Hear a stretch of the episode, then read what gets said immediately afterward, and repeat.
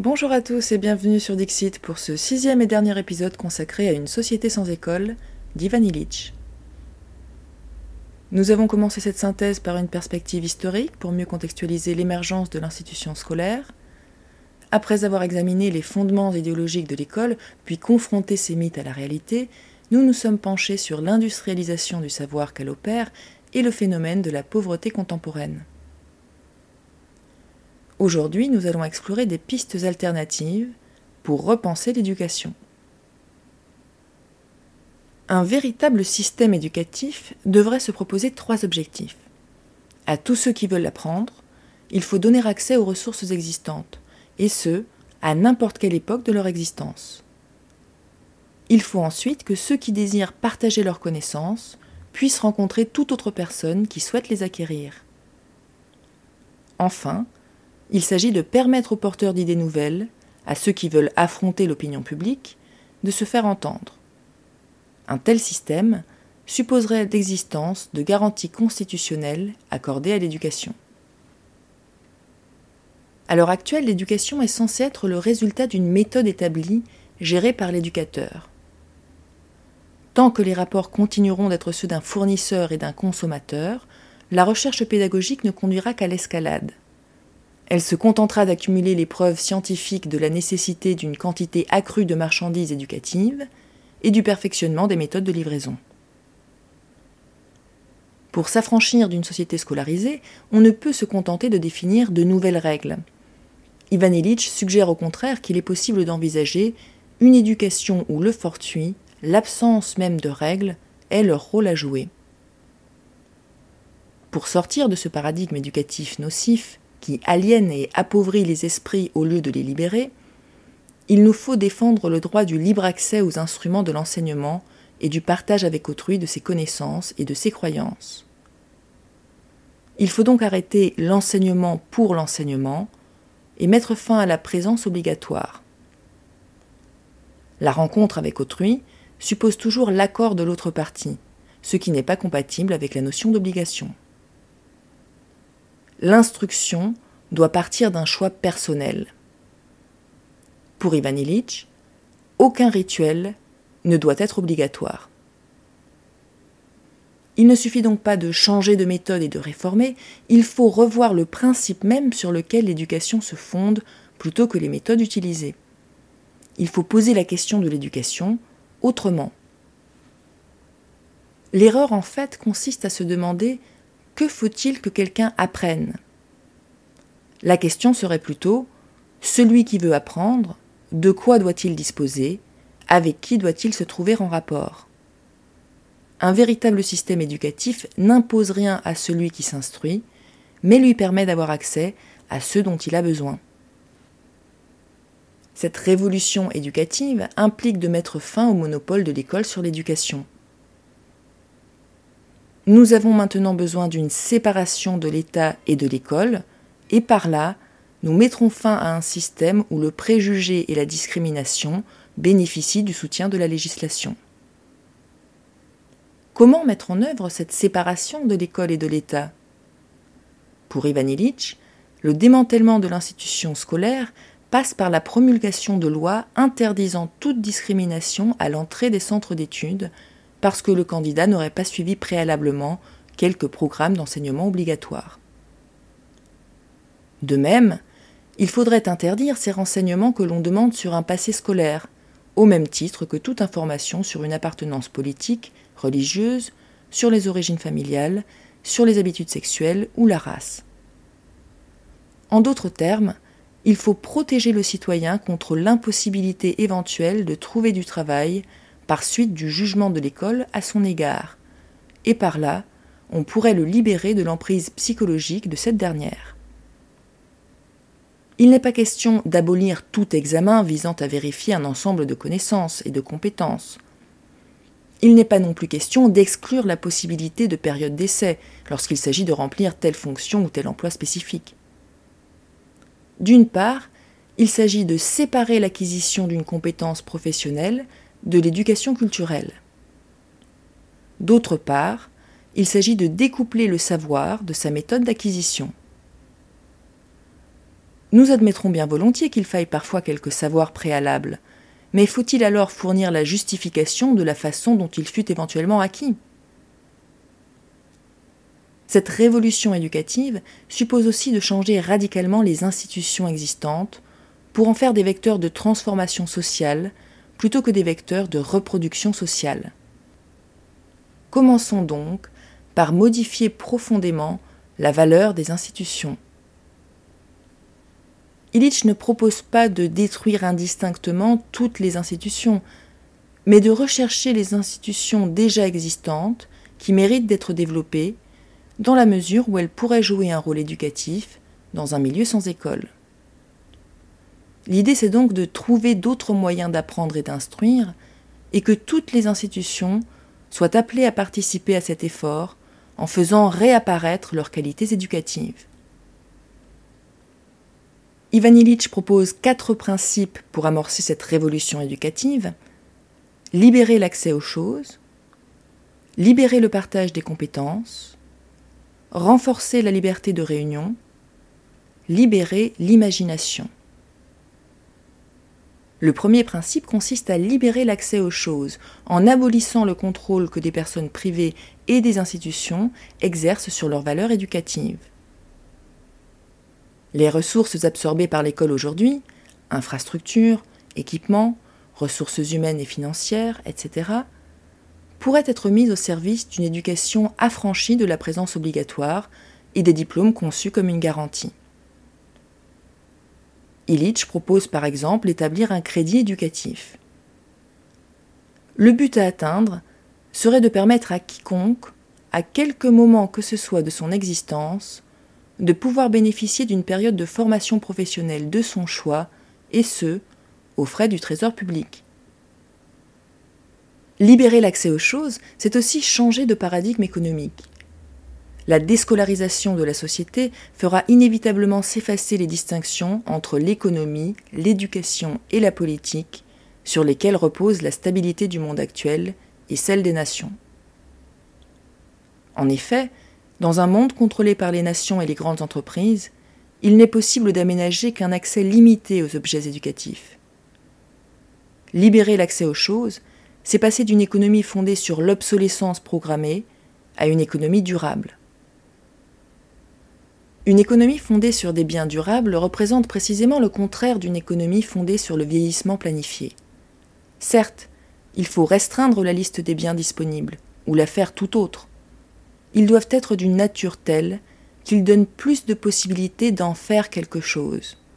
Il faut que l'on puisse soi-même, en grande partie, les assembler, les réutiliser, les réparer. Dans cette perspective, il ne convient pas d'accroître les services produits par les institutions, mais bien plutôt de fournir un cadre institutionnel où, sans qu'ils y soient contraints, les hommes puissent constamment s'éduquer à l'action, à la participation et à la possibilité d'agir soi-même. Le deuxième principe consiste à libérer le partage des compétences en garantissant le droit d'enseigner celles-ci ou de les démontrer à la demande. L'objectif est de redonner l'initiative et la responsabilité à celui qui apprend ou à celui qui l'aide à apprendre. Le droit à l'instruction suppose des échanges entre partenaires égaux et la possibilité pour chacun, d'une part, de s'instruire librement et d'autre part, de transmettre ses compétences librement. À la fois l'échange des compétences et ces rencontres de partenaires égaux se fonde sur la volonté de donner un sens véritable à l'expression l'éducation pour tous. Il ne faut pas qu'elle soit le prétexte à un enrôlement dans une institution monopolistique, mais qu'elle suscite cette mobilisation générale de la société, de la population tout entière, qui seule peut conduire à une culture populaire authentique. Illich cherche à dégager une trame de possibilités éducatives.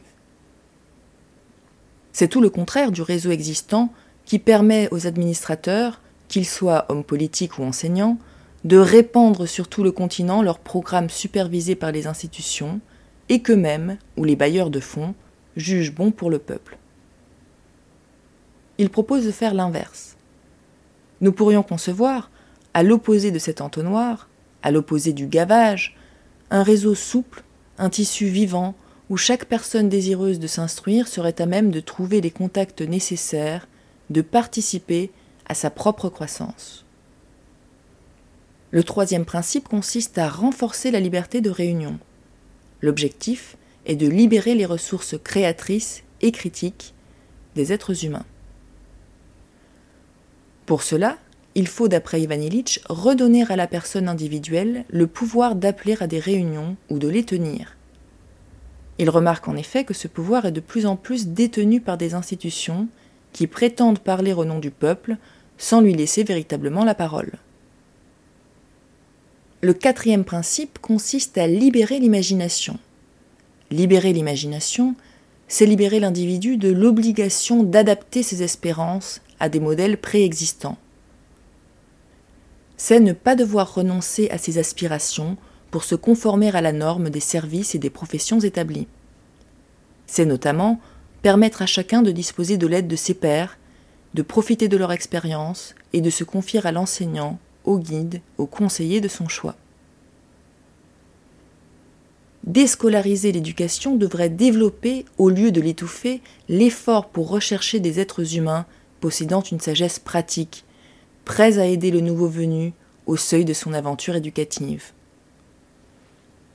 Libérer l'imagination, c'est trouver des solutions de remplacement aux projets qui ne visent que le développement des industries de production de biens et de services c'est œuvrer pour une ère nouvelle du loisir, s'opposant à une économie dominée par les industries de services et de production. Pour aider à la mise en œuvre de ces principes, Ivan Illich propose la création de quatre réseaux susceptibles d'aider à la transformation de l'éducation. Un premier service serait chargé de mettre à la disposition du public les objets éducatifs et notamment de disposer des possibilités éducatives inutilisées que représentent les usines et l'équipement industriel en général. Il propose d'élargir la définition des objets ou des instruments considérés comme éducatifs. Rien n'interdirait de disposer des ressources qu'offre un magasin d'outillage, tout autant que de celles d'une bibliothèque, d'un laboratoire, voire d'une salle de jeu un service d'échange des connaissances tiendrait à jour une liste des personnes désireuses de faire profiter autrui de leurs compétences propres. Un troisième organisme constituerait un réseau de communication qui permettrait de trouver facilement un compagnon de recherche. Enfin, un service de référence, une sorte d'annuaire pour trouver facilement un interlocuteur disposé à partager ses connaissances. Pour que ces réseaux puissent pleinement jouer leur rôle, Illich précise Cela suppose encore que ces réseaux disposent d'un support administratif, d'un équipement technique et d'une protection légale. Avant l'apparition du web, il propose de créer un réseau éducatif qui serait une sorte de réseau de communication culturelle que tout le monde pourrait utiliser. C'est une vision ambitieuse que le développement d'Internet rend plus réalisable que jamais. En fait, Illich nous invite moins à détruire l'école qu'à la réinventer. Il s'agit de construire un monde où la vie quotidienne aurait vertu éducative. Les nouvelles technologies ont un rôle majeur à jouer dans cette reconstruction de l'éducation, car on peut utiliser la technique à deux fins opposées. Elle servirait tout aussi bien l'indépendance d'esprit et l'éducation, au lieu d'être l'instrument de l'emprise bureaucratique et de l'endoctrinement. Cette révolution éducative, pour se concrétiser, suppose un effort de construction collectif en vue du bien commun, un effort qui passe par la volonté de chacun de s'instruire et d'instruire autrui. Cette révolution éducative implique de se déprendre du modèle consumériste qui nous est si familier. Ivan Illich écrit ce futur, si nous voulons pouvoir y vivre, il me semble que tout dépend d'abord de notre volonté de choisir une existence active. J'entends, qui ne s'abandonne pas à la passivité de la consommation. Il nous faut comprendre que selon le choix que nous ferons, nous mettrons le sens, la nature de la vie humaine dans la balance. Tout homme doit savoir s'il veut la richesse matérielle et posséder encore plus de choses, ou s'il entend être libre de les utiliser. Il y a là deux manières de concevoir et son emploi du temps et ses barèmes de production.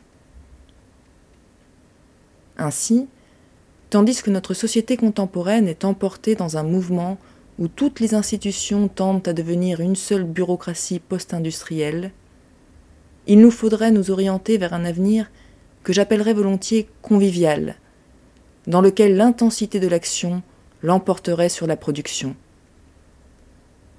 Tout doit commencer par un renouvellement du style des institutions, et, tout d'abord, par un renouveau de l'éducation. Un avenir à la fois souhaitable et réalisable dépend de notre volonté d'investir notre acquis technologique de telle sorte qu'il serve au développement d'institutions accueillantes. En effet, le progrès technique peut être un outil puissant au service de l'humain. La technologie moderne a augmenté les possibilités de l'homme de confier la fabrication des choses aux machines, et, par là, il devrait disposer de plus de temps pour agir. À quoi devraient servir les possibilités que nous donne la technologie, sinon à donner à chacun les moyens de s'exprimer, de communiquer, de rencontrer les autres? C'est la liberté universelle de parole, de réunion, d'information qui a vertu éducative.